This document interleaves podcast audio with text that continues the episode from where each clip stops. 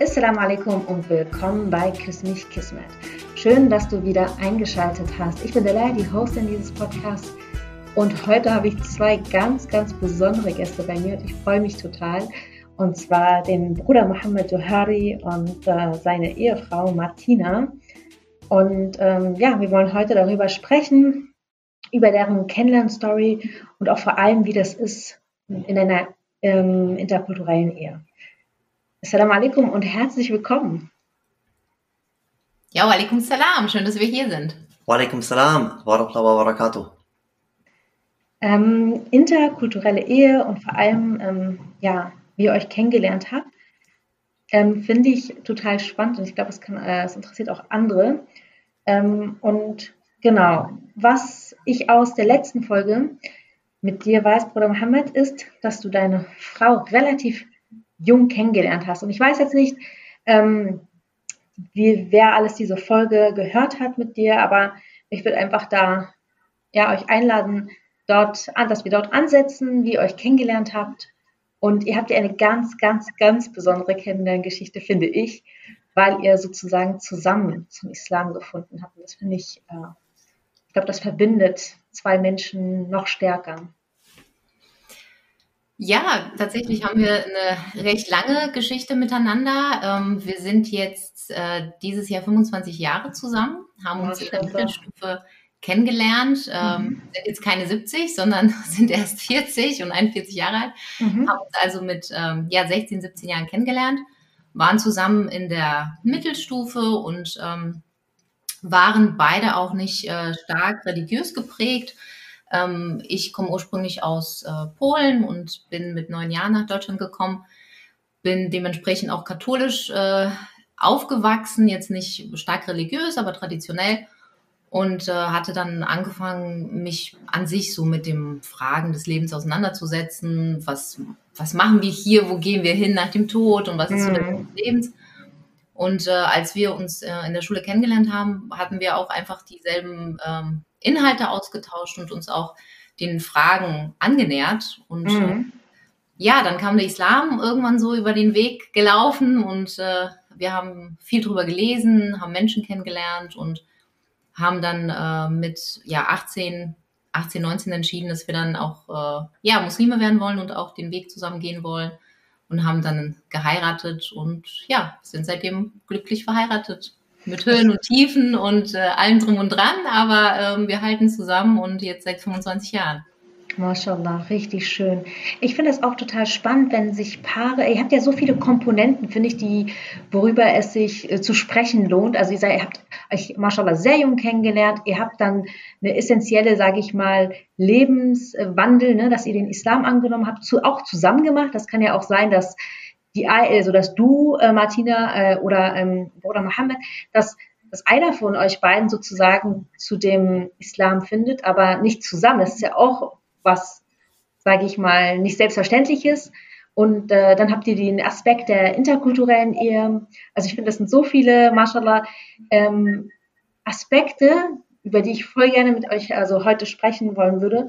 Und ich glaube, ähm, wo viele, viele auch der Zuhörerinnen davon lernen können, davon profitieren können.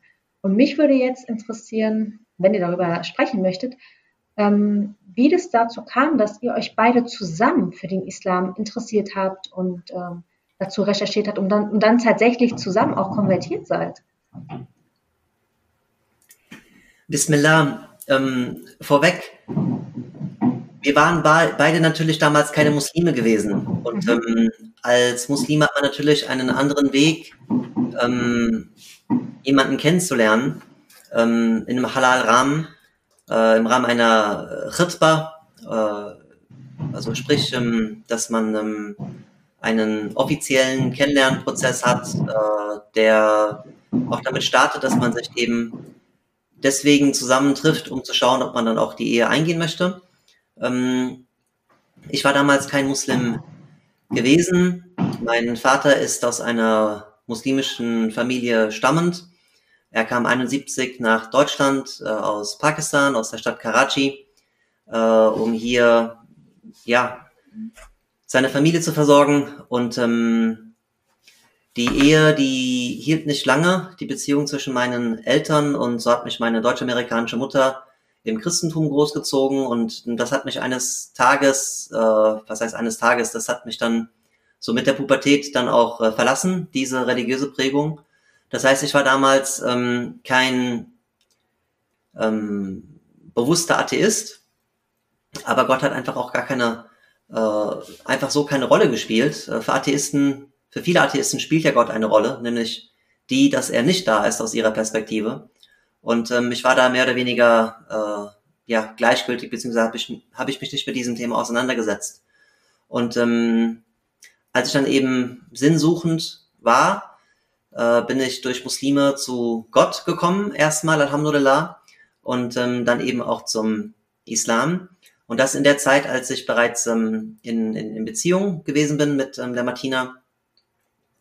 Und ähm, wie das in einer Beziehung auch so ist, man, man teilt das, was einen bewegt. Und ähm, das hat uns dann zusammen bewegt, diese Auseinandersetzung, die ich äh, hatte mit ähm, dem Leben, dem Sinn des Lebens, mit ähm, der Frage, ob Gott dieses Leben ähm, gestaltet.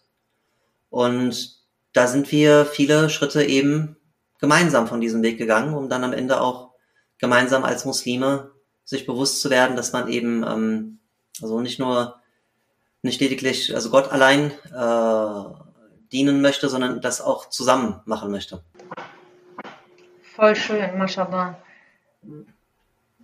Hm. Und bei dir, Martina, du hast gesagt, du warst eher so ähm, kulturell christlich geprägt. Das heißt, für dich gab es einen Gott. Für dich hat das eine Rolle gespielt. Kann ich das so, ist das so richtig? Ja, genau. Also für mich war schon der Glaube an Gott immer da. Also auch als Kind äh, erinnere ich mich, dass ich schon ähm, immer auch, äh, wenn ich irgendwie traurig war oder Schwierigkeiten hatte, immer zu Gott gebetet habe. Ähm, aber auch als Kind immer die Schwierigkeit hatte, die Person äh, Jesus in den Glauben äh, einzubeziehen. Das war für mich als, also als Polin und katholisch in jeder Kirche ähm, hängt Jesus am Kreuz und die Person Jesus ähm, ja in der Dreieinigkeit konnte ich für mich nie richtig fassen und ähm, auch nicht richtig äh, spüren. Und äh, deswegen war Gott für mich immer da. Das war ähm, immer für mich ganz klar. Und als ich dann äh, ja mich mehr tatsächlich auch mit dem Christentum auseinandergesetzt habe, als ich einfach so die Fragen des Lebens für mich klären wollte und mich dem nähern wollte, ähm, war das für mich umso klarer, dass Christentum jetzt nicht mein Weg ist. Und als ich den Islam kennengelernt habe und ähm, gelesen habe, äh, mich mit Muslimen auseinandergesetzt habe und gesprochen habe, die Moschee kennengelernt habe, äh, war das für mich wirklich wie so ein Aha-Erlebnis. Das war ähm, für mich so der nächste Schritt. Also ich sage auch nicht, dass ich irgendwie die Religion gewechselt habe, sondern ähm, ich, ich habe für mich, äh, bin ich einen Schritt weitergegangen. Also viele Fragen, die ich hatte, wurden für mich äh, ganz klar im Islam geklärt. Und das war dann auch die Entscheidung zu sagen, ja, ich, ich bin Muslima, ich möchte diesen Weg gehen und ähm, ja, habe mich dann entschieden, Muslima zu sein. Mashallah, richtig, richtig schön. Bei euch beiden ist ja die Parallele, dass ihr, wenn ich das auch so richtig verstanden habe, ähm, durch die Begegnung, durch den Kontakt mit Muslimen sozusagen auch den Zugang im Prinzip zum Islam gefunden habt. Ja, so? schon, auf jeden Fall. Also als erstes, ja, also für mich war es als erstes wirklich tatsächlich erst ähm, ja über Bücher und über Wissen, aber es war relativ schnell ähm, für mich auch der persönliche Bezug zu Muslimen, die mir einfach Fragen beantworten konnten, die ähm, einfach das gelebt haben, was halt in den Büchern so steht. Ja, aber es war wirklich über die persönlichen Kontakte, wo auch sehr vieles klar wurde. Voll schön. Ähm, ich mache nur eine Anmerkung. Es wird hier nebenan bei mir im Büro gerade umgebaut und äh, eingezogen in das Büro. Also bitte verzeiht den Lärm. es nervt mich mega, weil es schon den ganzen Tag geht. Ich hoffe, ihr habt äh, ja Verständnis dafür. Ja, klar. Kein Problem. Ich hoffe, dass es auch nicht allzu sehr ähm, beim Anhören dieses Podcasts stört. Also, das ist jetzt nicht der Standard, hoffentlich. Ähm, okay, also ihr habt euch kennengelernt, ihr wart sogar in einer Klasse, wenn ich es richtig in Erinnerung habe, von dem letzten ähm, Gespräch mit äh, Bruder Mohammed, richtig? Das war so, dass nach der neunten Klasse aus mhm. unseren vier Klassen drei, drei wurden mhm. äh, weil äh, so viele Schüler abgegangen sind und äh, man ähm, da auch effizient unterrichten wollte. Das heißt, dass äh, wir die letzte Klasse, die zehnte Klasse miteinander gemeinsam verbringen konnten. Hm, okay. Und, ähm, ja, da hat man sich eben im Klassenverband äh, kennengelernt und ähm, schätzen gelernt. Mhm. Und ähm, zum Ende des Schuljahres, der Schulzeit, war man dann auch ein Paar gewesen. Genau, er sagt es so ganz sachlich. wirklich so, ja? Er, er sagt es so ganz sachlich, aber eigentlich will er sagen, wir haben uns total ineinander verknallt. schön. So wie es auch, ja, ja, ja. Ich, das ist ja schön, dass ich euch beide auch hier habe und ich bin total froh darüber, weil das ist es genau, ne? Jeder erzählt es so ein bisschen anders und ähm, zusammen ergibt es dann so das äh, ganze Bild. Ähm, und ihr habt ihr dann auch richtig so zusammen gelernt für, für, für die weiß, mittlere Reife, wie hieß es damals, MSA? Genau für den, ähm, also wir waren dann auf, äh, wir haben auf den Übergang dann sozusagen auf die gymnasiale Oberstufe hingearbeitet. Ja.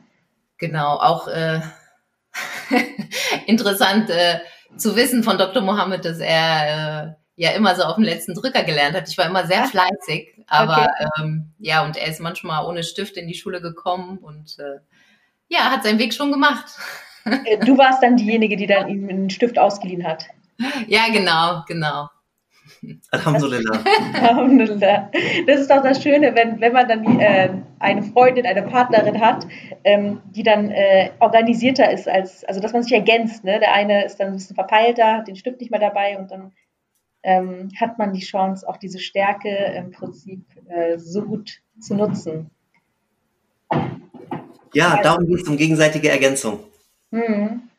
Ja, weil äh, es ist ja auch so die Frage, die ich mir letztens gestellt habe und ähm, die hatte ich auch in der letzten Podcast-Folge mit ähm, Shadi äh, zusammen besprochen. Wie ist das, wenn, sollte man viele, also vielleicht äh, habt ihr einen Tipp, ne? sollte man viele ähm, Gemeinsamkeiten haben? Es gibt ja diese Theorie, Gegensätze ziehen sich an und dann gi- gibt es ja diesen Spruch, ähm, gleich, gleich, gesinnt sich gern, oder nicht gesellt, gesellt sich gern. Gesellt sich gern, mhm. Genau.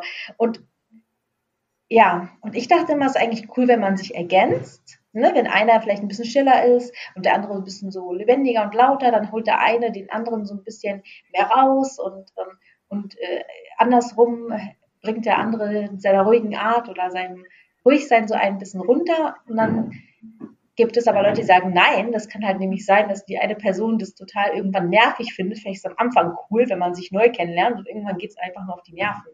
Was meint ihr denn? Sollte man eher, ja, dieses Gegensätze zieht sich an oder ähm, gleich und gleich äh, gesellt sich gern in der Kenn im Kennenlernprozess, in der, wie hieß der Begriff, ähm, den du genannt hast? Im, im arabischen Khutbah. Genau. In der, in der Khutbah-Annäherung. Da- Dazu machen wir auch eine Folge zu diesem Begriff mal, inshallah. Ähm, Sehr gerne. Genau. Und genau, was, was meint ihr? Was ist so euer Eindruck jetzt nach Mashallah 25 Jahren Ehe? Also ich denke, am Anfang ist es äh, natürlich Gegensätze, es ist spannend, es ist äh, aufregend und man ist vielleicht mehr im, im Austausch, weil man verschiedene Meinungen hat und hat mehr irgendwie zum, zum Diskutieren. Aber ich denke, langfristig muss man als erstes wissen, wer man selbst ist, ähm, was man selbst für, für Ziele hat und wo man steht und wo man hin, hin möchte. Und tatsächlich bin ich der Meinung, dass man schon einen, einen Partner haben muss, der gleichwertig auch bestimmte Schwerpunkte hat. Ob er dann im Charakter etwas äh, impulsiver ist oder schneller oder lauter oder ne, also wenn es so von Charaktereigenschaften, dann ist es, das ist, glaube ich, zweitrangig. Wichtig ist, dass man ähm, wirklich Lebensziele gemeinsam hat oder Vorstellungen auch, wie man leben möchte und was man von dem Partner erwartet, die der andere halt auch teilt. Das ist so, ähm, was glaube ich die grundsätzliche Frage ist. Hm. Was meinst du, Bruder Mohammed? Beziehung ist immer eine, ist, Beziehung ist immer eine Dynamik und das, was jetzt vor fünf Jahren Gültigkeit hatte, ist ähm, eventuell gar nicht mehr, mehr wichtig. Das heißt, man, man wächst zusammen und man sollte auch zusammen an einem Strang ziehen. Und gleichzeitig äh, sind es zwei Charaktere, die in einem Team ähm, zusammen agieren, äh, im Idealfall in einer Einheit. Und ähm, wenn man jetzt natürlich zurückschaut Äh, nach, nach meiner Rechnung sind es übrigens 24 Jahre. Ähm, äh, damit wir auch das 25 feiern. Witzig, weil, das ist total witzig, weil meistens sind die Frauen viel genauer, was das Datum angeht. Wann hat man sich kennengelernt, was ist man zusammengekommen, wann war der Hochzeitstag und jetzt ist es anders. Das finde ich witzig. Ich habe aber recht, es wird dieses Jahr sind es 25 Jahre und das klären wir, wenn wir nach Hause kommen. Inshallah, okay. Ja, es gibt ja auch in der Sierra manchmal verschiedene Zählungen, je nachdem, wo man ansetzt. Ähm, wo waren wir gerade gewesen? Ob Gegensätze sich anziehen. Genau, genau. Gegensätze sich anziehen. Wow, also bei so vielen Menschen, die Allah Ta'ala bisher erschaffen hat, ähm, nach einer sehr, sehr vorsichtigen Schätzung waren es 100 Milliarden Menschen, die Allah Ta'ala bis jetzt erschaffen hat. Ähm, denke ich, wird es verschiedene äh, Rezepte geben für auch verschiedene Menschen und Paare. Was für uns ganz gut funktioniert hat, ist, dass wir einander immer auch Raum zur Entfaltung gegeben haben und ähm, gleichzeitig eben an unserem gemeinsamen Projekt gearbeitet haben und ähm, also sowohl Partnerschaft als auch Freundschaft ähm, neben der Leidenschaft äh, versucht haben äh, zu, zu praktizieren. Und ähm, wenn man jetzt zurück, zurückblickt, ähm, natürlich hat man sich entwickelt und ähm, teilweise empfindet man Allah Ta'ala gegenüber Dankbarkeit, teilweise schämt man sich aber auch in Bezug auf die Zustände, die man so durchgemacht hat. Und ich, ich bin nur sehr, sehr froh, dass ich äh, in der Zeit Jugendlicher war, pubertierender war, in der man noch nicht seine, seine Pubertät dokumentierte und ähm, kundgetan hat, weil das eine oder andere hätte mich dann doch, glaube ich, sehr, sehr stark verfolgt bis in den heutigen Tag. Ähm, ja, es ist ja. so eine Mischung. Es ist so eine Mischung. Und mhm. es ist eine, eine dynamische Mischung, die, die von Lebensphase zu Lebensphase sich auch, auch neu und anders zusammensetzt. Du hattest gesagt, euer, euer gemeinsames Projekt. Jetzt bin ich neugierig. Was meinst du genau damit? Was ist euer gemeinsames Projekt? Wir. Euer Wir also sozusagen. Unsere Ehe.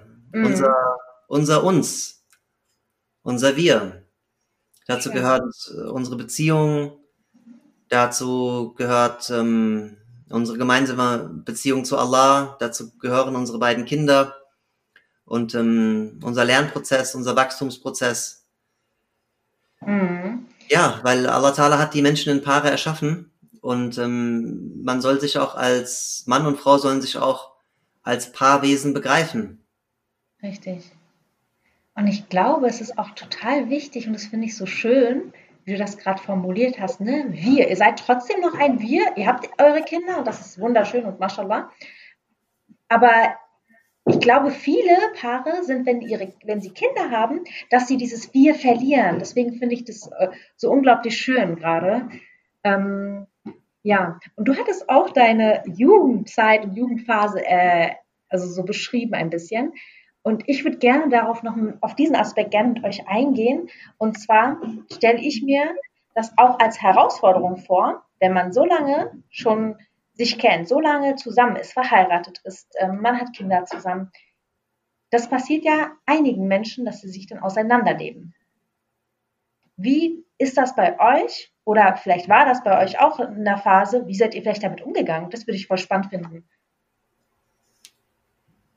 ja, man, also wir haben immer versucht, in Kontakt zu bleiben. Also ich denke, das ist das Wichtigste, dass man wirklich mit dem Partner zusammen durch alle Phasen geht, die auch eine Partnerschaft durchmacht. Ja, also die Zeit vor Kindern ist eine andere Partnerschaft als die Zeit nach Kindern. Ähm, und auch gerade die, ne, man wird äh, also Vater, Mutter werden und dann noch Paar bleiben dann ähm, vielleicht auch durch schwierige ähm, gesundheitliche Phasen gehen, durch schwierige berufliche Phasen gehen. Also es sind immer wieder Herausforderungen, die jedes Paar meistern muss. Und ich denke, wir sind ähm, da durchgegangen, weil uns, ähm, also wir sind beide Scheidungskinder. Und für uns war es immer, also laut Statistik wären wir schon lange nicht mehr zusammen, ja. Also äh, aus. Was, was besagt denn die Statistik über? Dass die Scheidungsrate immer steigt und gerade die, die äh, Scheidungskinder waren, äh, sehr große Wahrscheinlichkeit keine bestehenden Ehen äh, haben. Also es ist eher wirklich so, dass ja Kinder, die aus Scheidungsfamilien kommen, ähm, auch die Gefahr ähm, haben, geschieden zu werden. Ja. Warum ist eine andere Frage, aber ähm, ich sag mal so, unsere, unsere Hintergründe haben eher dagegen gesprochen, dass wir so eine lange Beziehung aufrechterhalten können. Ja, weil wir zum einen kein Beispielfamilie haben, äh, wo es tatsächlich richtig gut funktioniert hat und lange funktioniert hat. Ähm, und auch vom, ähm, ja, und ich denke, das hat uns aber auf der anderen Seite auch dazu gebracht zu sagen, okay, wir müssen daran auch festhalten und sagen, egal wo wir durchgehen, wir versuchen unser Bestes, den anderen zu verstehen, miteinander in Kontakt zu bleiben, Sachen auszuhalten, nicht so schnell das Handtuch zu werfen, ähm, ja, so dass ich glaube, das war so das, was, was dazu geführt hat, dass wir so lange beieinander geblieben sind. Also ich denke, dass wirklich in Kontakt bleiben und miteinander sprechen und den anderen nicht für selbstverständlich nehmen oder sagen, ja, das ist halt, du bist halt so und du warst immer so, was ist denn jetzt auf einmal los? Ja, sondern es ist, Menschen verändern sich auch und den Prozess gemeinsam zu gestalten und offen zu sein für die Inhalte, die die andere Person jetzt vielleicht auch gerade für sich entdeckt und neue Wissensbereiche ähm, und da immer neugierig bleiben und ähm, beim Partner sein. Ich denke, das ist so ein wichtiger Aspekt. Voll schön. Und es gibt mir gerade voll Hoffnung, wie du das erzählt hast, weil ähm, meine Eltern hatten sich auch dann, äh, da war ich schon ein bisschen älter, aber auch getrennt und war jetzt auch nicht die Bilderbuch-Ehe. Und ich finde es voll schön. Also ich glaube, das kann vielen Menschen, die jetzt zuhören, Hoffnung geben, ähm, dass es halt auch doch geht und dass es halt auch, glaube ich, viel mit Reflexion zu tun hat und mit der Einstellung, ne, wenn man sich das ähm, vorgenommen hat, nein, wir werfen nicht so schnell das Handtuch. Und die Aspekte, die du erwähnt hast, sind, glaube ich, mega wichtig und essentiell dafür, dass eine Ehe, egal ob, welchem Hintergrund ne, man hat, dass, dass die gut funktioniert. Wie ist es äh, für dich, ähm, wie hast du das ähm, erlebt, oder Mohammed? Also dieser, dieser Entwicklungsprozess, wir kannten uns mit 17, richtig? 17 war es? Ich war 16. Ah, 16. Wir haben uns mit 16, 17 kennengelernt und ähm, wir sind jetzt so dieser Prozess der Beziehung, der Ehe, wie sich das alles entwickelt hat. Ihr habt euch als Menschen entwickelt, ne? Auch. Ähm, von meiner Seite aus, ähm, 16, 17 Jahre alt zu sein, ist nicht, ähm, ist nicht das Beste auf der Erde, so im Allgemeinen. Aber es ist unheimlich spannend. Und ähm, ich hatte in Martina damals wie heute eine, ja, eine Partnerin, mit der ich über alles reden konnte. Und diese Qualitätszeit ist, eine, ist so eine Konstante in unserem Leben. Dass man sich immer austauscht und schöne Gespräche hat. Weil Gemeinsamkeiten kann auch bedeuten, dass man gemeinsam was macht, aber wenig Austausch hat. So wie beispielsweise äh, Fußballer ja auch in einem Team spielen, was aber nicht heißt, dass sie also auch wirklich einen Austausch haben, ein Miteinander haben ähm, im, im, im engeren Sinne. Und ähm, ja, wir haben Alhamdulillah äh, einander beide auch äh, Lebensräume gegeben. Also wir haben unsere Freundesklicken beide jeweils gehabt. Wir haben unser Abitur gemacht. Wir haben dann studiert. Äh, wir sind dann ähm, zusammengezogen. Wir haben uns aber auch um unsere Eltern noch kümmern können und auch bis zum heutigen Tag. Ähm, wir sind beide Vollzeit und in Leitungsfunktionen berufstätig und ähm, haben auch äh, uns parallel zur, zur Familie und zum Beruf auch weiterbilden können. Und das hat ähm, abwechselnd auch bedeutet, dass man als, als Partner auch, äh, als einzelner Partner auch etwas mehr zurückstecken musste in einer Phase, wo äh, sie oder er eben ähm, mehr Termine wahrnehmen musste äh, nach der Arbeit oder an den Wochenenden für die, also für diese Weiterbildungen. Und ähm, ja, einander Entwicklung ermöglichen und dann wieder austauschen und Qualitätszeit miteinander verbringen ich glaube, das ist so eine konstante Glücksformel. Und dort, wo das vielleicht in einer Beziehung nicht, möglicherweise nicht gewährleistet ist. Also ich will jetzt nicht verallgemeinern. Ich glaube, das ist ein, äh, ein häufiger Fehler. Ich sage nur, was für uns funktioniert hat. Und für uns hat das, glaube ich, gut funktioniert, dass wir wie gesagt, einander Freiräume geben, Möglichkeiten bieten, partnerschaftlich uns unterstützen, uns freundschaftlich dann auch austauschen, gerne am, am Erfolg des anderen, der anderen äh, teilhaben, wortwörtlich. Und ähm, das hat für uns gut funktioniert. Äh, in manchen Partnerschaften ist es möglicherweise so, dass er oder sie das Gefühl hat, irgendwie zurückstecken zu müssen und dem anderen oder der anderen ein, ein tolles Leben zu ermöglichen und selber dabei vielleicht äh, auf der Strecke zu bleiben. Und ich denke, bei uns, äh, ich glaube, dass keiner von uns beiden dieses Gefühl wirklich haben kann. Das ist so, wenn wir uns jetzt auch nochmal so ansehen, glaube ich, wir, wir nicken einander beide zu. Ja, das hat, das hat gut funktioniert. Auch unsere Kinder. Ähm, wir haben das Leben gemeinsam dann auch Gott sei Dank weiterhin genießen können. Und ähm, äh, auch unsere Kinder sind auch ein Anlass für unsere äh, Qualitätszeit, die wir haben und ähm, ein, ein weiterer Genuss. Und ähm, bei aller Lebensumstellung, die mit Kindern einhergeht und äh, auch dem Verantwortung tragen, darf man nicht vergessen, dass Allah Ta'ala auch parallel segnet. Und wenn er segnet, bedeutet es, dass er immer einem mehr gibt, als das man eigentlich braucht. Und ähm, dass also bei, bei all dem Gerede, was halt rund um Kinder herumkreist, äh, etwas negativ gefärbt, äh, sind Kinder auch eine, also eine wundervolle Quelle des persönlichen Glücks und auch eine Bereicherung für, für das eigene Leben und ähm, ein Anlass für Qualitätszeit und so viele tolle Dinge, die wir gemeinsam erleben durften. Und irgendwie sagt mir mein Herz, das ist jetzt gerade die Versorgung nicht direkt für mich oder nicht direkt für meine Frau, sondern äh, das ist jetzt unsere Tochter, die gerade versorgt wird, oder das ist jetzt gerade unser Sohn, der versorgt wird. Ich kann mich dran erinnern, dass wir äh, einen, ja, einen legendären Rückflug aus Ägypten hatten, wo wir unseren gesamten Hausrat mehr oder weniger mitgenommen haben und äh, ich glaube, weiß ich nicht, 40, 50 Kilo über dem Limit gewesen sind. Äh, Prinzip Hoffnung von meiner Frau. und ähm, ja, dann, dann hat meine, da haben wir dann auch dieses erste Fahrrad das, das Fahrrad mitgenommen gehabt zum Flughafen, womit meine Tochter Fahrradfahren gelernt hat. Und das war wirklich ein, ein, ein Wunder Allahs, äh, dass wir mit, mit all diesem Übergewicht quasi noch nach Deutschland gekommen sind. Und dann habe ich mir gedacht, hey, das ist die Versorgung meiner Tochter. Ja, und das zu erleben, da bin ich nicht die Hauptperson, sondern ich bin da sowas wie Nebendarsteller im Leben meiner Tochter und äh, darf da aber auch mit, also mitwirken und ähm, mit dabei sein.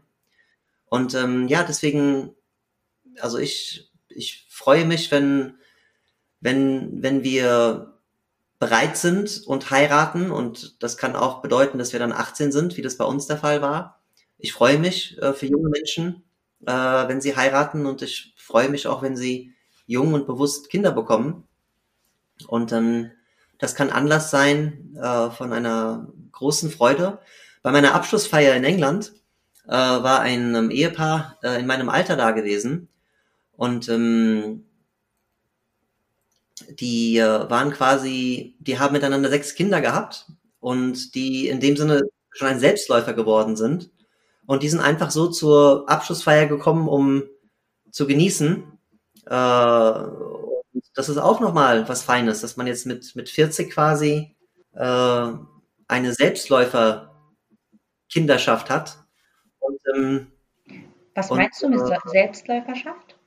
Ja, weil die ältere, weil, weil das schon eine selbstständige Einheit gewesen ist, diese sechs Kinder. Die Eltern ja. haben die Jüngeren gekümmert und die Jüngeren, die waren quasi ja, schon okay. äh, gebrieft, wie das Leben zu laufen hat. Und das heißt, die Eltern, die konnten auch einfach mal so raus, ohne sie großartig organisieren zu müssen. Also das, also auch diese Lebensmodelle möchte ich äh, bewerben, beziehungsweise zum, zum Nachdenken anregen, weil äh, viele von uns äh, schieben die Heirat auf, viele von uns schieben das Kinderkriegen auf und ähm, ich meine nicht immer aus den richtigen Gründen, manchmal eben aus aus ja. nicht durchdachten Ängsten. Ja, Ängste, vor allem. Und ich merke gerade, wie ihr beim Erzählen, wie ihr erzählt, ich freue mich total und ich, es macht mich glücklich, diese, dass ihr diese Geschichte mit mir teilt und ich fühle mich wirklich privilegiert. Und ähm, es berührt mein Herz und es, es nimmt mir auch, ich merke es bei mir gerade, es nimmt mir die Angst oder die Ängste, ne? Die, die zwei Aspekte angesprochen und ich glaube nicht, dass ich alleine damit bin. Einmal den Aspekt zu heiraten, ne? sich nicht aufgeben zu müssen. Ihr habt so toll erzählt, wie ihr beide euch ähm, entwickelt habt, wie ihr dann noch Fortbildungen gemacht habt, dass ihr selber berufstätig sind und äh, seid. Und ähm, das ist eine Angst, ne? dass ich mich aufgeben muss, wenn ich heirate, dass ich dann nur noch vielleicht Hausfrau bin oder Mutter oder dass, dass die Person mich nicht sieht als, als, Persön, äh, als Persönlichkeit, als Person. Ne? Ähm, das ist ein Aspekt. Und der andere Aspekt, den du auch erwähnt hast, ist das mit den Kindern.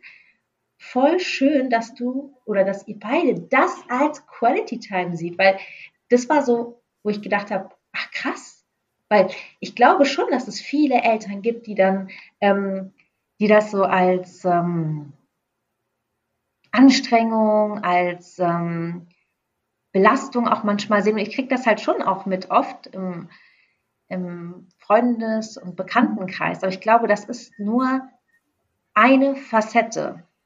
Und das ist schön, den Scheinwerfer auch darauf zu lenken, dass es Quality Time sein kann, dass es richtig schön sein kann und äh, dafür bin ich euch voll dankbar. Und ähm, wenn ihr dazu noch was sagen möchtet, gerne. Ansonsten würde ich jetzt noch voll gerne auf den Aspekt der Interkulturalität in eurer Ehe eingehen. Ich würde kurz noch gern zu der Quality Time was ähm, ergänzen in Bezug auf die Kinder, weil mhm. als du so gesprochen hast, ist mir aufgefallen, das, meine Vermutung ist, dass die Menschen, die ähm, die Kinder und das drumherum, was sozusagen mit Kindern umhergeht, das Organisieren und Versorgen und ähm, vielleicht auch mal irgendwie, weiß ich nicht, nachts aufstehen müssen. Wenn, natürlich gibt es Phasen, die sind anstrengend, das ist gar keine Frage, da, da müssen wir uns nichts vormachen. Aber an sich, dass das ähm, etwas ist, was man gerne macht, ähm, ich glaube, für die Personen, denen das so eine große Last ist, die sind generell nicht erfüllt. Und dann kommen Kinder noch dazu und die nehmen auch noch ein Stück von ihrer Zeit weg und von ihrer Energie.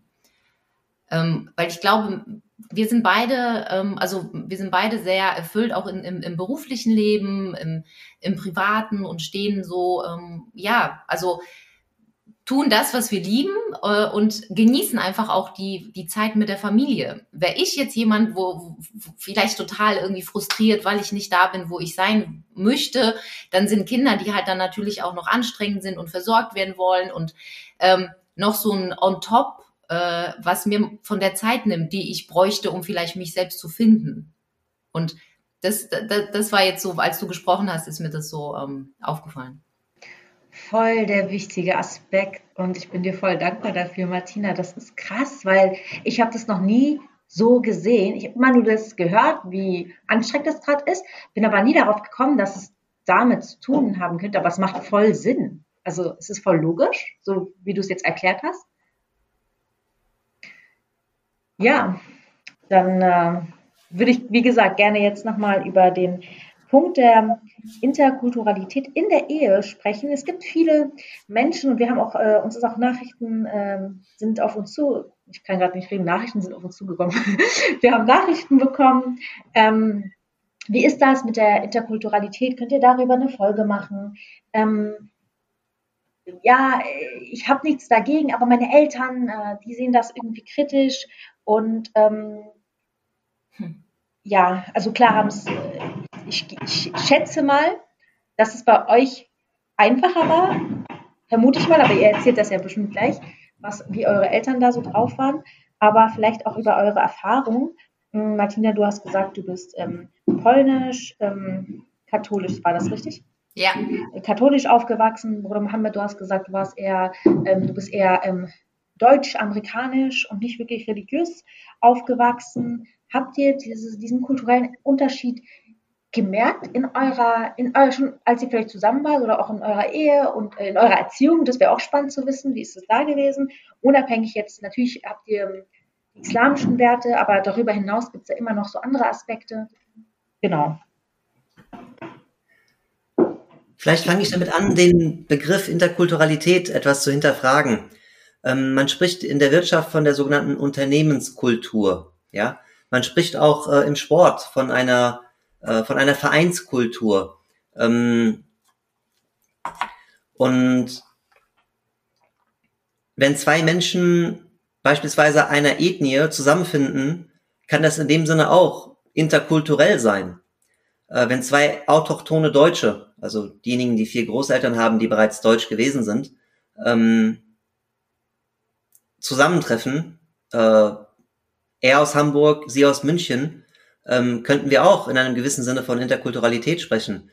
Und ähm, das möchte ich deswegen anmerken, weil es teilweise auch rassistische Diskurse mit rassistischen Begriffen gibt in diesem Feld. Ähm, denn wenn ein Österreicher eine Schweizerin heiratet oder eine äh, Deutsche, dann ähm, wird das weniger als interkulturell überhaupt wahrgenommen, wenn überhaupt. Und ähm, das sollte uns auch zu denken geben. Gerade wenn wir von 23 arabischen Ländern sprechen, die viel mehr miteinander gemeinsam haben äh, als beispielsweise jetzt äh, Schweizer mit Bayern und Bayern mit äh, Preußen, also zumindest stellenweise. Und ähm, Begriffe wie äh, hybride Identitäten, die ganz klar rassistisch sind, äh, weil jeder, jedes Kind ist eine Mischung aus seinen Eltern, genetisch gesprochen, und ähm, aus den erzieherischen Beiträgen äh, der Eltern. Äh, das Wort Mischehe ist ähm, etwas deutlicher äh, rassistisch als äh, das Wort hybride Identitäten. Und ähm, ja, also teilweise äh, besprechen wir in der muslimischen Umma dieses Thema Interkulturalität und es handelt sich um einen Algerier und eine Marokkanerin, ja, ähm, oder um einen Kurden und äh, eine Türkin. Ähm, und äh, ja, das ist so erstmal so eine Bemerkung vorweg. Vielleicht willst du noch was dazu sagen, oder? Nee, das war tatsächlich auch als, also wir haben uns vorher gar nicht so äh, drüber ausgetauscht über äh, den Begriff interkulturelle Ehe. Und das erste, mhm. als ich gehört habe, ja. okay, wir machen diesen Podcast, war, äh, okay, was ist denn mit wirklich, also wie Mohammed gesagt hat, zwei autochthonen äh, deutschstämmigen Personen, die dann zueinander finden, die ja auch ihre mhm. unterschiedlichen Familiengeschichten haben, vielleicht aus ganz verschiedenen Bereichen kommen, äh, die ganz andere mhm. Traditionen pflegen und äh, ja, Werte vertreten. Ja. Also deswegen war mir das sehr so äh, irgendwie, ich fühle mich da unwohl mit, weil wir tatsächlich etwas bedienen ähm, und ja. versuchen zu erklären, ja. was an sich schon gar nicht existiert auf eine Art. Problematisch. Ja, oder nicht existiert. Ich fand es voll witzig, weil ich wusste gar nicht, dass wir es über in, unter, äh, interkulturellen Ehen äh, heute sprechen wollen. Ich dachte, dass wir über einfach eure Kennenlern-Story reden. Aber dadurch, dass Bruder Mohammed das angesprochen hat, dachte ich, ja gut, können, wir, können wir auch drauf eingehen. Aber genau indem wir darauf eingehen, also und das besprechen, dass das problematisch ist, das, das ist auch voll gut und voll toll. Und ich glaube, das ist halt, das war, ich, ich weiß nicht mehr, ich glaube, das war eine türkische Schwester, die diese Frage ähm, uns gestellt hat. Und ich glaube, ganz oft, das kriege ich halt mit, auch von meinem Freundeskreis, geht es halt um türkisch-arabisch. Und die türkischen Eltern, wäre jetzt kein Klischee, es kann auch sein, dass die arabischen Eltern sagen, nee, wollen wir nicht. Ist ja egal, wie rum es ist. Auf jeden Fall, dass, dass die so sagen, ha, irgendwie finde ich das schwierig, dass meine Eltern halt niemanden akzeptieren wollen, das weiß ich schon.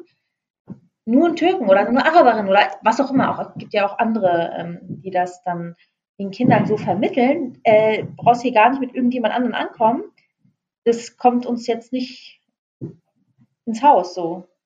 Das wollen wir nicht.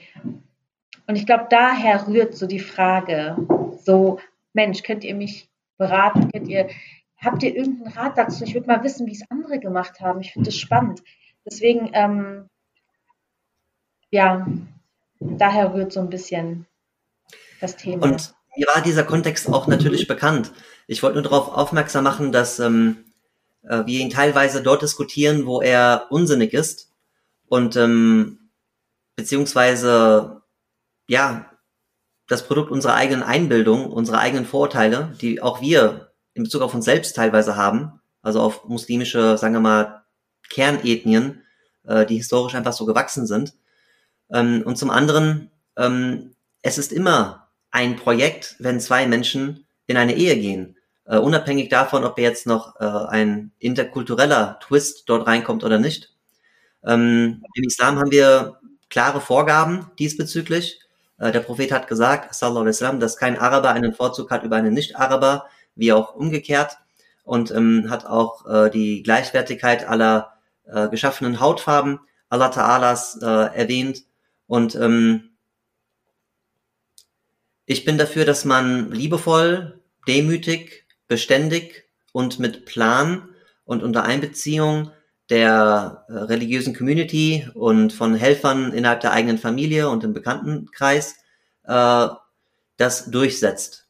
Wie gesagt, liebevoll, demütig, beständig, geplant und unter Einbeziehung von der religiösen Community, also sprich Imame und Vorständler und Vertrauenspersonen, wie auch Familienmitglieder, die äh, Schlüsselpositionen innehaben ähm, und auch Leute aus dem Bekanntenkreis. Und ähm, das ist nämlich deswegen so wichtig, weil ansonsten zwei Menschen in die Ehe gehen, deren Herz eigentlich vergeben ist an eine andere Person und die versuchen dann ähm, etwas aufleben zu lassen. Es klappt nicht, weil sie denkt an ihre Liebe und er denkt an seine. Und ähm, das, das ist nicht fair äh, den Menschen gegenüber, die ihren eigenen Ehevertrag unterschreiben. Und ähm, es ist auch nicht sinnvoll für die muslimische Umma, weil es äh, ja Heirat verzögert, weil es Sinner äh, fördert, ähm, weil äh, es Scheidungen fördert, die unnötig gewesen wären. Also wir sind keine Katholiken, das betone ich immer wieder gerne. Äh, das heißt, wir kennen auch die Scheidung und Allah Ta'ala sagt auch im Koran in Bezug auf eine Scheidung, die versucht wurde abzuwenden, die sich aber als nötig erwiesen hat, dass äh, seine Bereicherung damit einhergeht.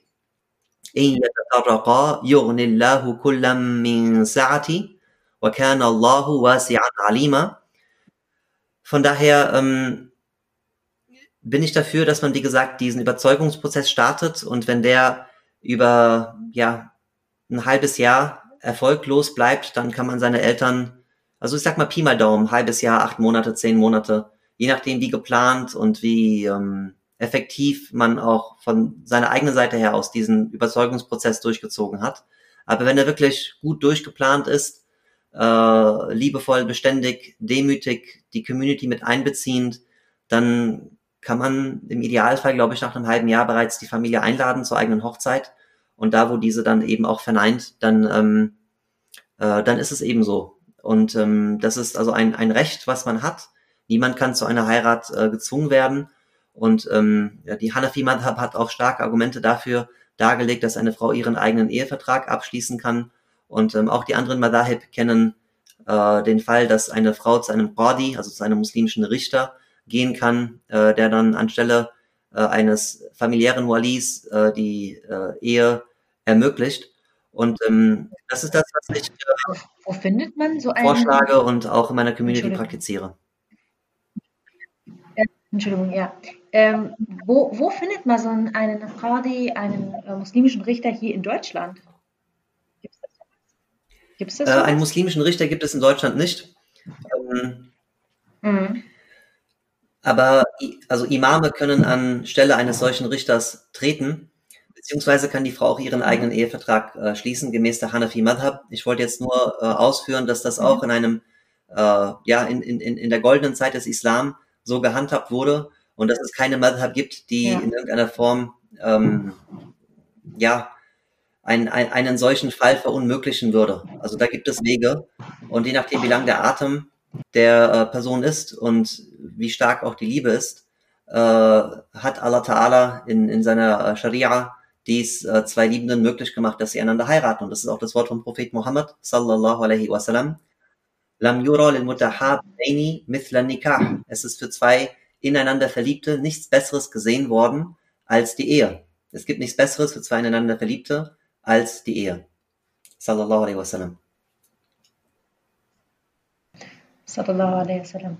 Ja, sehr schön. Ich glaube, das ist ähm, ein sehr wichtiger Aspekt, ähm, insgesamt sich dem Thema so anzunähern und auch wirklich das zu formulieren, dass das auch viel mit Rassismus zu tun hat, auf jeden Fall. Also Rassismus äh, in der muslimischen Community. Wie sehr äh, umarme ich, küsse ich äh, eine Schwester oder einen Bruder und fühle mich ihr oder ihm nah. Ähm, und wie sehr ähm, drückt man dann doch jemanden weg, wenn es um das Thema Ehe geht. Und ähm, ich glaube, in der muslimischen Community kommt immer mehr das Thema auch auf, ähm, Rassismus und äh, dass das auch Kinder überhaupt artikulieren, sich auch trauen. Das hat ja auch, finde ich, ganz viel mit Mut zu tun, zu sagen, ich weiß, dass meine Eltern das nicht begrüßen, aber ich sehe das nicht als problematisch und ich will mich dem Thema irgendwie annähern. Ich will das, ich will das nicht einfach hinnehmen. Ich will ähm, mich damit beschäftigen und das vielleicht wenigstens probieren. Ja, und ähm, da glaube ich, ist das, was du gesagt hast, mega wichtig. Und ich hoffe, dass das hilft diesen Menschen, die in dieser Situation sind, einen guten und schönen, wie du es auch betont hast, Umgang zu finden und auch tatsächlich Sabr mitzubringen, weil ich glaube, äh, Sabr, diese Geduld, ähm, den haben dann auch viele manchmal nicht und wollen alles schnell, schnell haben. Und ich glaube, Sabr ist ein, ein wichtiger Aspekt, so wie ich jetzt hier viel, viel, viel, viel Sabr habe mit den Leuten, die hier umziehen. mein Sabr äh, ist wirklich, äh, wird wirklich getestet, mashallah.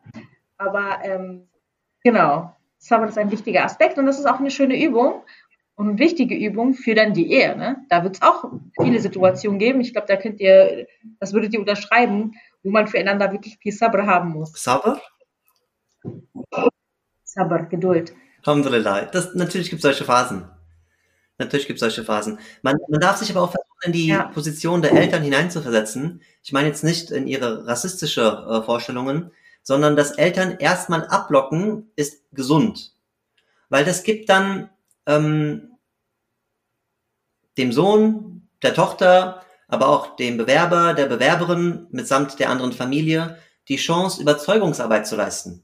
Und da, wo dieser Wille nicht da ist, beziehungsweise keine höfliche, liebevolle, demütige Überzeugungsarbeit geleistet wird, ähm, das zeigt auch, also das spiegelt dann irgendetwas Negatives vom Bewerber wieder oder von dessen Familie.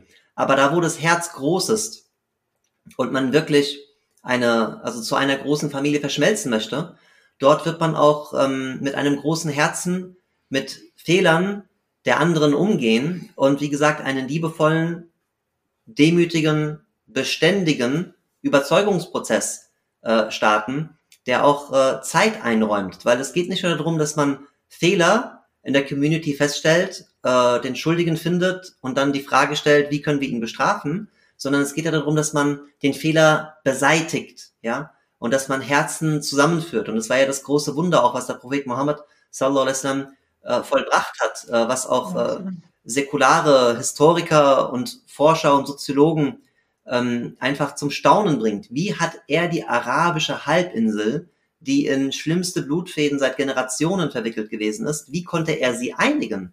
Ja, wie konnte er äh, ehemalige Sklaven und ähm, ja quasi arabisch Adlige äh, nebeneinander in einer Gebetsreihe vereinen? Wie konnte er Bilal radiallahu anhu mit einer quasi Qurayshi Adeligen äh, aus reichem äh, adligen äh, Hause äh, verheiraten?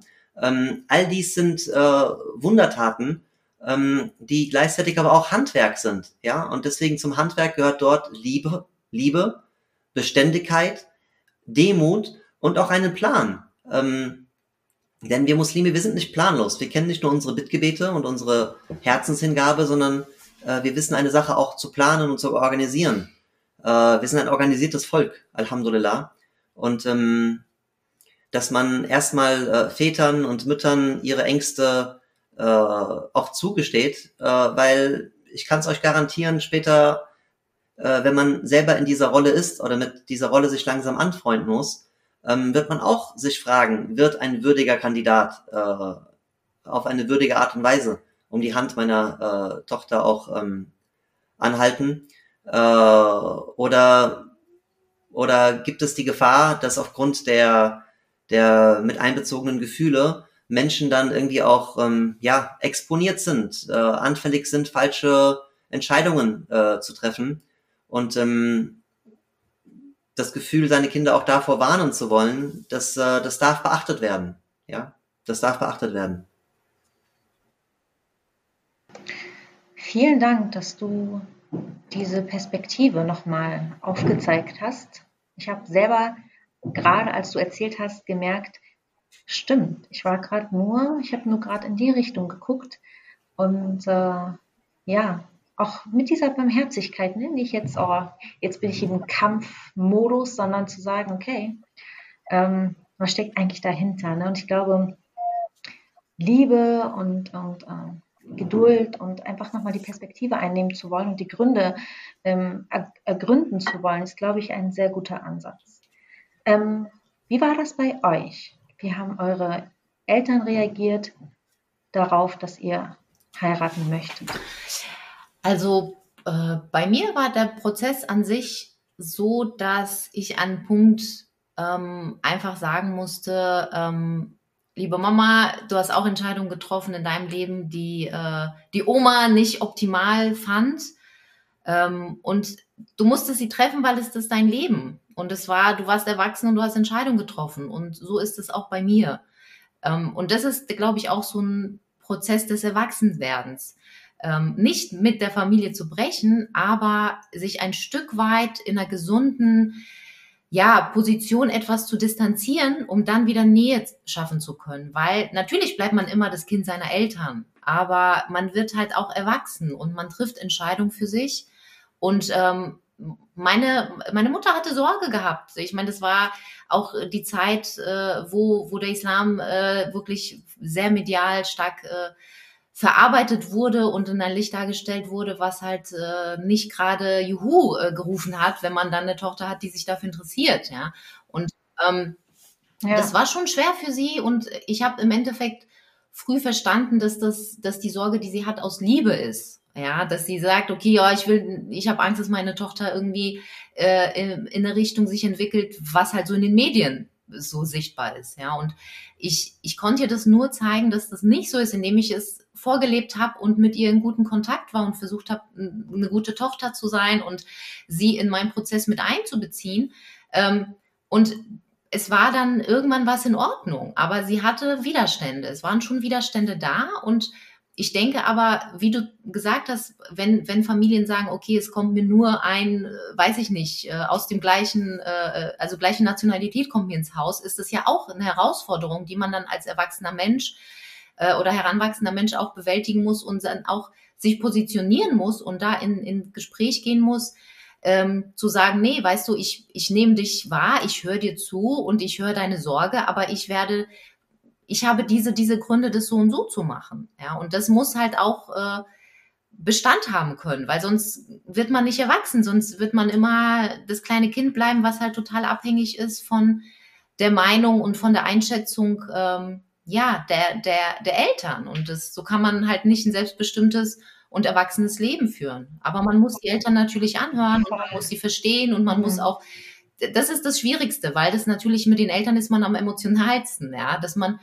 die Signale ähm, richtig deutet, ja, ähm, die Eltern, äh, also in meinem Fall dann, ähm, meine Mama wollte mir nichts Böses, indem sie da so sorgevoll irgendwie äh, äh, ja, da entgegengetreten ist und gesagt hat, nee, wieso und überhaupt, sondern ähm, ich verstehe, du hast Angst, ja, und ich habe es halt verstanden und konnte damit besser umgehen, als dann in den Gegenkampf zu gehen, sage ich mal.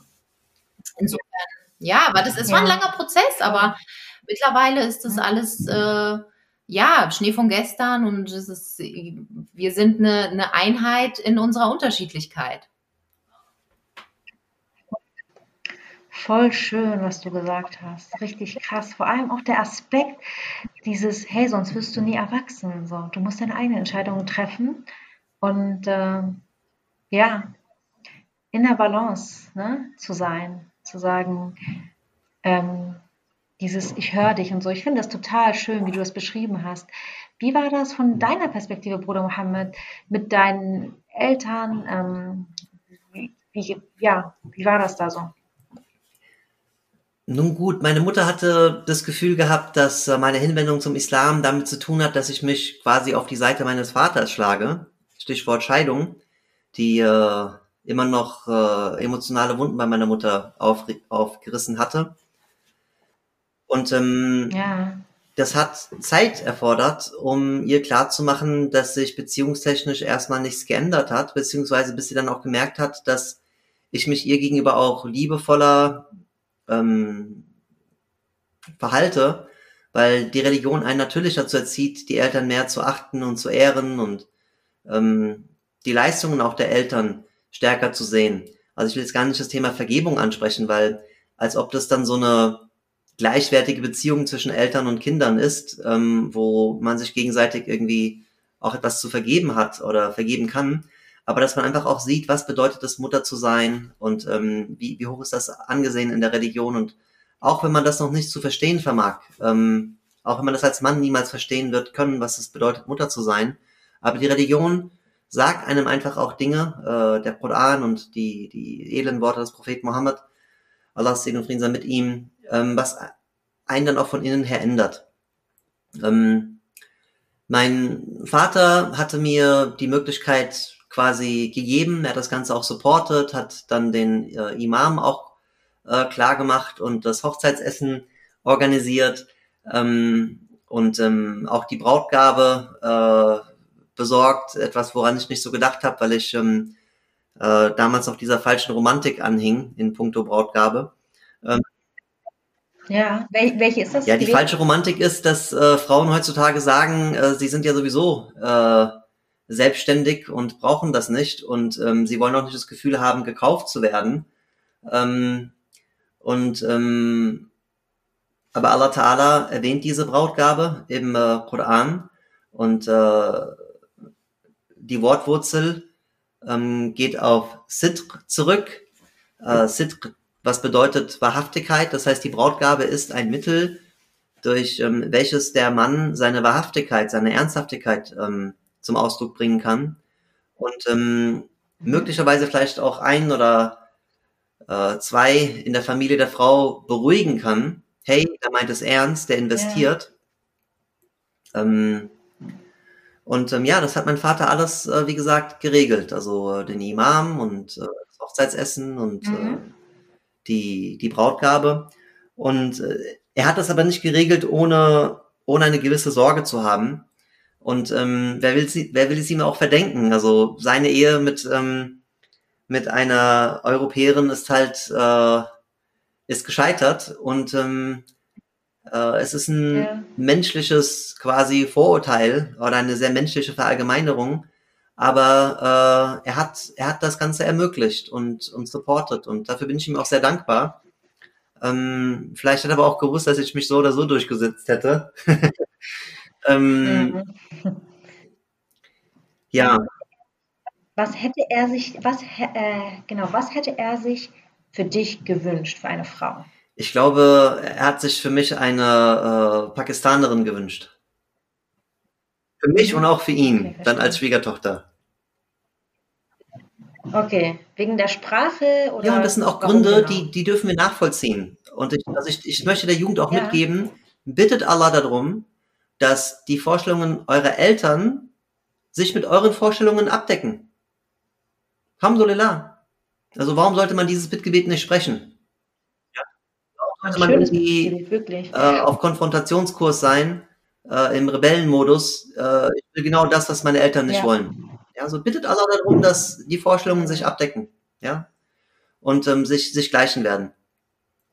Und ähm, ja, wer will es äh, einer Person verdenken, die sich äh, Schwiegertöchter, Schwiegersöhne, Enkel wünscht, die äh, in der Muttersprache zu einem sprechen und äh, die die Gerichte, die man gerne isst, äh, kochen können und die ähm, ja, die, die Kultur beherrschen. Und Kultur ist eine Sprache, ja, äh, macht vieles einfacher. Äh, ich gehe jetzt wieder zurück äh, zur Firma oder zum, zum Sportverein.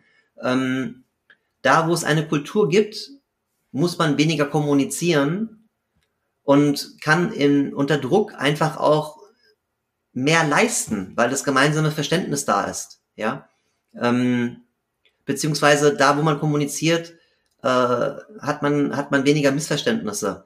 Also man hat einen Flow, Dinge laufen quasi von von alleine. Und ähm, äh, das sind Vorteile im Leben. Und äh, wer möchte einer älteren Person die möglicherweise hier eingewandert ist, die die Heimat verlassen hat, die zerrissen gewesen ist aufgrund dessen, die hier viele Diskriminierungen durchgemacht hat, äh, auch im Arbeitsumfeld, aber anders als wir nicht den Luxus hatte, sich äh, Arbeit auszusuchen, äh, beziehungsweise äh, die Entscheidung überhaupt äh, treffen zu dürfen, ach, ich setze, ich setze mal aus. Äh, ich habe vor wenigen Tagen die äh, Ehe auch eine interkulturelle Ehe, in Anführungsstrichen, äh, geschlossen, äh, zwischen einer autochthonen Deutschen und einem äh, Deutsch-Marokkaner. Und dessen Vater hat 45 Jahre lang gearbeitet und war nur zwei Monate lang krank.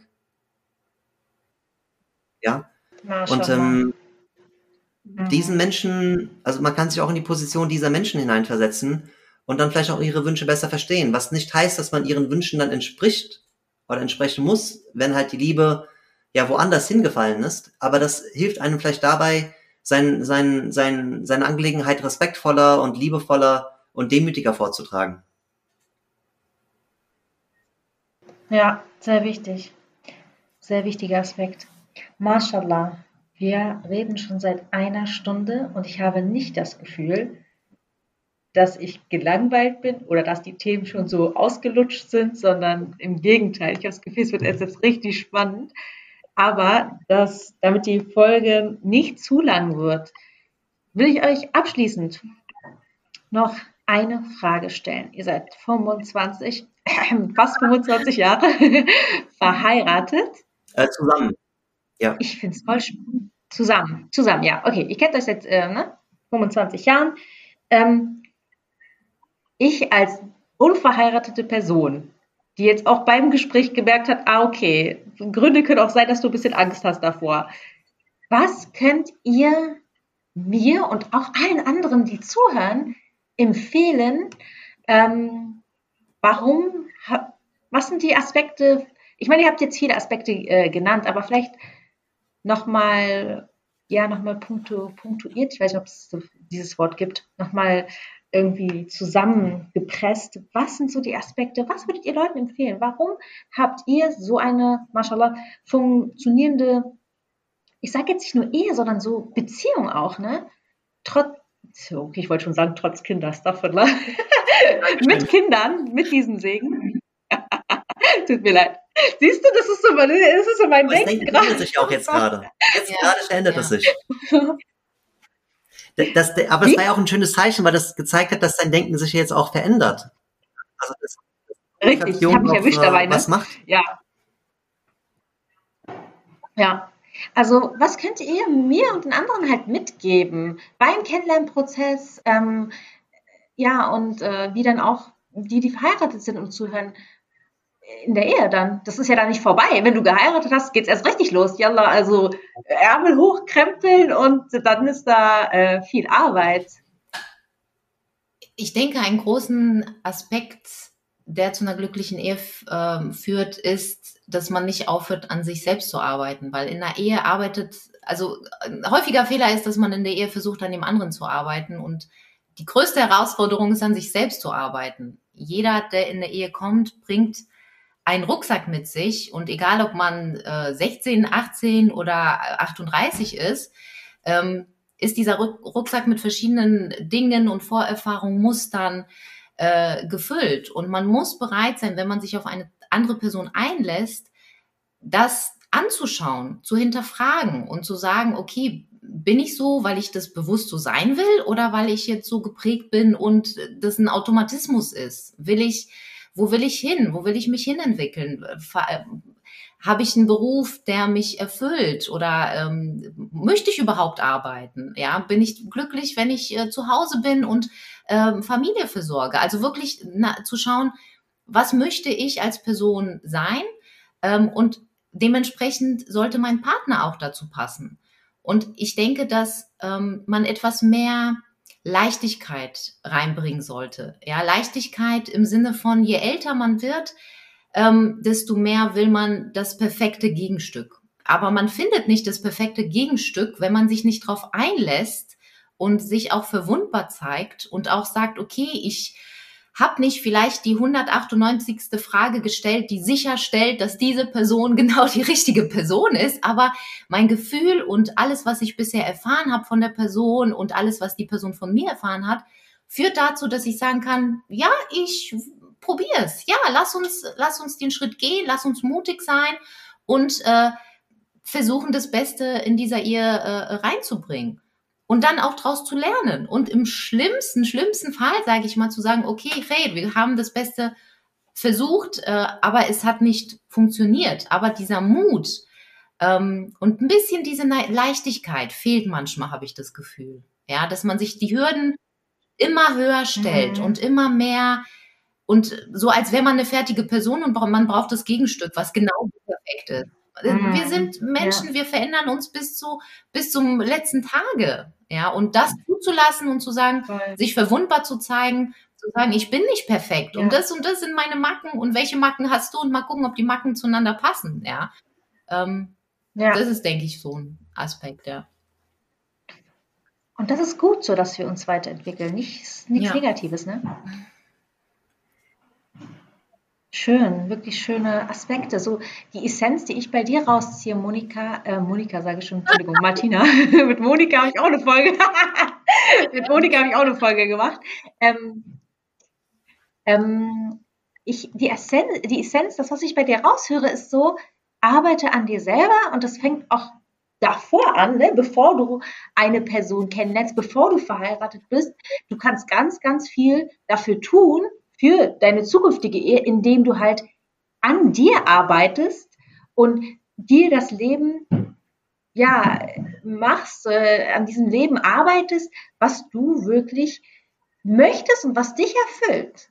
Und das ist, finde ich auch, das macht mir viel Hoffnung, weil ich mir denke, gut, das alles, was ich jetzt mache, das tut mir und der Ehe und dem Ehemann dann später voll gut. Und auch den Kindern, ne, wie du gesagt hast. Wenn du das Leben so hast, wie du es haben willst, dann bist du jetzt auch nicht gestresst, äh, so krass, also jedenfalls von den Kindern. Ähm, Bruder Mohammed, was, was würdest du oder was, was möchtest du unseren Zuhörerinnen mitgeben? Die revolutionäre und gleichzeitig harte Frage beziehungsweise Aufgabe, dass man im Rahmen des Halal glücklich wird und nicht im Rahmen des, nicht im Rahmen der gesellschaftlichen Vorstellungen. Und ich glaube, dass unsere Generation davon sehr hart getroffen ist. Und ähm, deswegen, wie gesagt, teilweise sogar davon wegkommt, im Rahmen des Halal glücklich zu werden. Und ähm, selbst wo man sich noch in diesem Rahmen befindet, äh, sich, sich das Leben unnötig schwer macht.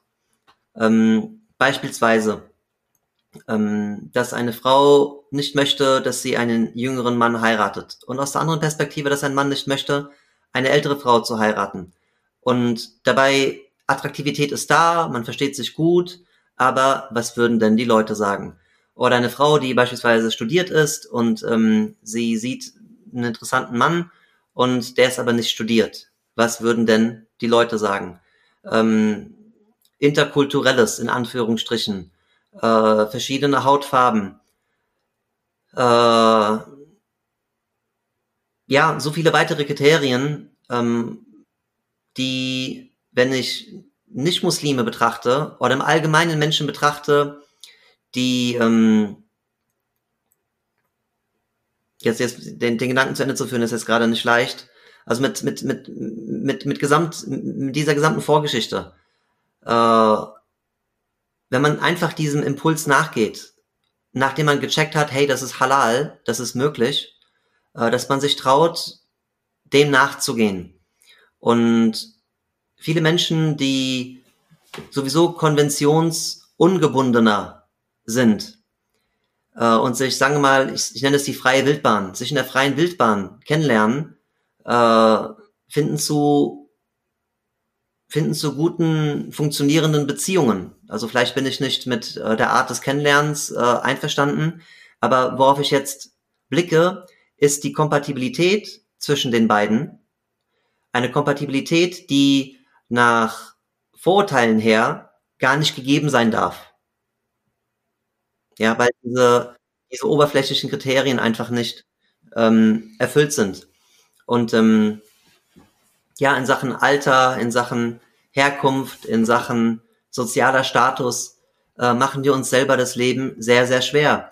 Ich kann mich daran erinnern, als wir geheiratet haben und ähm, wir waren beide 18 gewesen und äh, eine Person, zu der ich wirklich heute noch hochschaue, sie hat äh, mitbekommen, dass wir dann nicht zusammen in eine Wohnung ziehen werden. Ja, also ich bin mit 18 Grad in eine äh, 18 Quadratmeter große Einzimmerwohnung äh, gezogen. Da gab es keine Möglichkeit, irgendwie zusammenzuziehen. Und er sagte, ja, warum heiratet ihr denn überhaupt? Ich, ich, ich habe gesagt, ja, weil wir uns lieben. Sagt, ja, aber ihr sollt erst dann heiraten oder man heiratet erst dann, wenn man auch wirklich zusammenzieht. Und ich habe gesagt, nee, wir heiraten, weil wir uns lieben und uns wurde gesagt, wir sollen heiraten, weil Vorgeschichte, wir sind ein Paar geworden, bevor wir den Islam kannten. Wir sind dann Muslime geworden und ähm, uns hat man einfach nicht gesagt, dass man zu heiraten hat. Und als man uns das, als man uns das dann auch gesagt hat, dann haben wir das innerhalb von wenigen Wochen organisiert, Alhamdulillah.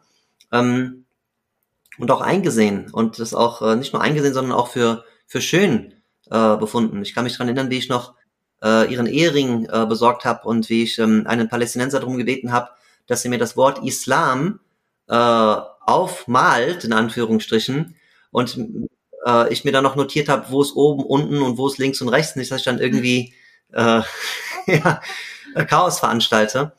Und, äh, Warum das Wort Islam und war das auf dem Im Ring graviert, meine Frau, ja. das verstehen? Ja. Wie schön ist das? Weil das das, ist es, was uns, äh, was uns zusammenhalten äh, sollte. Und auch zusammengehalten hat. Also ich darf daran, ich darf daran erinnern, dass äh, wir Ende der 90er zusammengekommen sind und ähm, äh, ja auch, auch in einer Zeit, wo eigentlich so diese Ausprobiererei die das erste Gebot äh, gewesen ist. Und ähm, wir sind Gott sei Dank, Alhamdulillah, äh, ununterbrochen zusammen. Und ähm, Alhamdulillah, also Islam ist etwas, was auch eine Ehe zusammenhält. Und ähm, ich kann mich dran erinnern, wie ich dann äh, in meinem Umfeld äh, dafür gesorgt habe, dass ich nicht mehr mit zwei Küsschen äh, begrüßt werde von anderen Frauen. Und ähm, die haben gedacht, man wäre ein Außerirdischer. Die haben das nicht verstanden. Ja, die haben vieles nicht verstanden. Aber jetzt Jahre danach, glaube ich, äh, verstehen sie. Ähm, weil sie sehen, dass äh, eine, eine Sammlung von ähm, vielleicht einzeln für sich betrachtet unnötiger Regeln, aber es ist diese Sammlung dieser Regeln und das ist diese Philosophie, die dahinter steht, die überhaupt so etwas wie eine langjährige Beziehung möglich macht. Und ähm, ja, also einfach diese revolutionäre Ansicht, im Rahmen des Halal werde ich glücklich. Und was die Leute sagen, das, ja, das ist das, was die Leute sagen, aber das ist nicht das, was mich davon abbringen wird, ähm, meiner Liebe nachzugehen. Und diese Beispiele können wir auch in der Zeit vom Propheten Muhammad sallam zahlreiche sehen, sogar im Leben des Propheten selber, ähm, wo er Konventionen äh, gebrochen hat, zumindest heutige. Äh, und ich glaube, unsere Generation darf die Generation sein, die sich von all diesem, ich möchte es auch mal Müll nennen, befreien darf äh, und sagt, ich beziehe mich auf den Koran und auf die wundervolle Sunna des Propheten Muhammad und in diesem Rahmen werde ich glücklich und äh, treffe auch meine Entscheidungen. Martina und Mohammed, ihr habt mein Herz berührt und mit diesem Ringgeschichte habt ihr mir auch Tränen in den Augen. Den Ring habe ich auch behalten. Das war unser Freundschaftsring. Also tatsächlich so ein, so ein Freundschaftsring, der wurde dann zum Ehering. Also es ist ein ganz einfacher silberner Ring, der, der Okay, wirklich so mein äh, schönstes Schmuckstück ist. Mashallah, richtig, richtig schön. Ich hoffe, dass es genau so, zumindest ähm, zum wenigstens zu einem Teil, die Zuhörer und die Zuhörerinnen berührt hat, weil ich bin total geflasht von diesem Gespräch. Ich äh, danke euch vom ganzen Herzen, Barakallahu dass ihr euch entschieden habt, hier mit mir darüber zu sprechen und auch so intime und persönliche äh, Einblicke mir und den Zuhörer und Zuhörerinnen gewährt habt. Und ich bin mir sicher, alleine ich habe so viel gerade in diesem Gespräch mit euch gelernt. Und äh, wie gesagt, ich bin wirklich sehr, sehr berührt. Es ist ein, ich bin berührt, ich, ich freue mich und ähm, es ist einfach mega bereichernd. Es ist, ähm, ich habe echt das Gefühl, das ist mehr als nur ein, so eine Kennenlern-Story. Es ist so, es ist wirklich, sind so tolle, wirklich, ich kann es gar nicht zusammenfassen. Es sind so viele unglaublich wichtige Aspekte. MashaAllah. Möge Allah eure Ehe auch noch im, in der höchsten Stufe des Paradieses fortführen und euch reichlich belohnen, dass ihr uns das ja mit, Vielen Dank. mitgibt. Dankeschön, Dankeschön Dankeschön. für dieses Feedback und ähm, ja, auch dir weiterhin viel, viel Erfolg, viel Tawfiq und ähm, Allah Ta'ala möge seine Segnungen auf dich herabsenden und auf deine Ehe äh, Nahestehenden und auf die, die Oma insgesamt und im Speziellen auch auf die Jugend. Und dir einen tollen Ehemann schenken. Amin.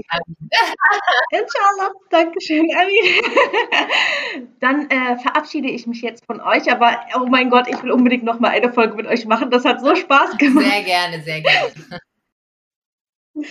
Ähm, ja, danke fürs Zuhören. Äh, folgt uns gerne. Wir haben jetzt eine Instagram-Seite für Küss mich Kismet. At Küss mich Kismet geschrieben, ohne das Ü. Ähm, und äh, folgt auch unserem Bruder gerne, Mohammed. Er hat auch eine Instagram-Seite und zwar äh, für die Liebenden, aber für ohne, nee, für mit genau, UE, richtig? Geschrieben. Genau. Gerne auch folgen und äh, ja, dann äh, sehen wir uns und hören wir uns besser gesagt. Ähm, und äh, gerne, gerne freue ich mich auch, wenn du uns ähm, bei Apple Podcast fünf Sterne gibst. Ähm, wir sind schon unter den ja, Top 20, ähm, was äh, in, in Österreich im Ranking, was äh, die Kategorie Beziehungen angeht. Und ich, dank, ich bedanke mich ähm, für alle, die ähm, uns da eine Bewertung gelassen haben. Und ja, bis, bis zum nächsten Mal, bis zur nächsten Folge. Salam alaikum. Salam. wa rahmatullahi wa barakatuh.